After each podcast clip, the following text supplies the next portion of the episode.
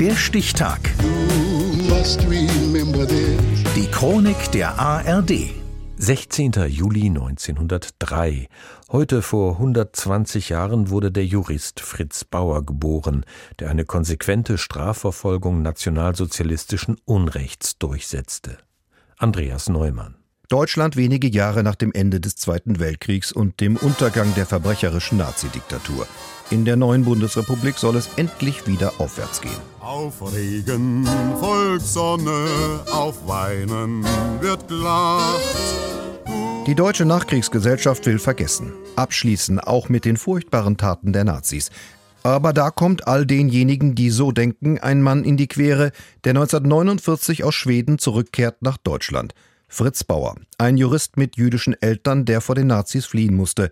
Er will eine Demokratie mitgestalten, die sich ihrer Geschichte stellt, ein anderes Deutschland. Als der Krieg zu Ende war, war es eine logische Konsequenz, das, was wir in unserem Idealismus und vielleicht allzu großen Optimismus erträumt hatten, in die Wirklichkeit umzusetzen und mitzuhelfen, das andere Deutschland zu schaffen. Fritz Bauer wird Generalstaatsanwalt in Frankfurt am Main. Und er sucht nach denen, die als SS-Aufseher, Lagerärzte oder Kommandanten in den Konzentrationslagern ihr grausames Unwesen trieben. Dabei muss er bitter feststellen, dass die alten Strukturen der NS-Justiz auch in der Bundesrepublik teilweise noch intakt sind. Fritz Bauer war ein Außenseiter. Er hat mehrfach, und zwar gegenüber verschiedenen übereinstimmend erklärt, wenn ich mein Amtszimmer verlasse, betrete ich feindliches Ausland. Und es war so, dass er im Allgemeinen in der Justiz missfällig betrachtet wurde. So beschreibt Bauers Nachlassverwalter Manfred Ament die Situation, in der Fritz Bauer 18 Jahre nach Kriegsende Verbrechen sühnen will, die im Vernichtungslager Auschwitz begangen wurden. Im Laufe der Zeit kam eine Fülle von Dokumenten, aus denen deutlicher sichtbar war, dass eben noch Mörder unter uns sind. Und mitten in diesen Ermittlungen erhält Fritz Bauer einen Hinweis darauf, wo sich der ehemalige SS-Mann Adolf Eichmann, einer der Hauptorganisatoren des Holocaust, aufhält, in Argentinien. Fritz Bauer weiß, dass er keine Chance hat, mit Hilfe der deutschen Justiz eine Auslieferung zu erreichen. Also informiert er den israelischen Geheimdienst, der Eichmann aus Argentinien entführt. Er wird in Jerusalem zum Tode verurteilt. Ende 1963 dann beginnt die Hauptverhandlung gegen Angeklagte der SS-Mannschaft des Vernichtungslagers Auschwitz.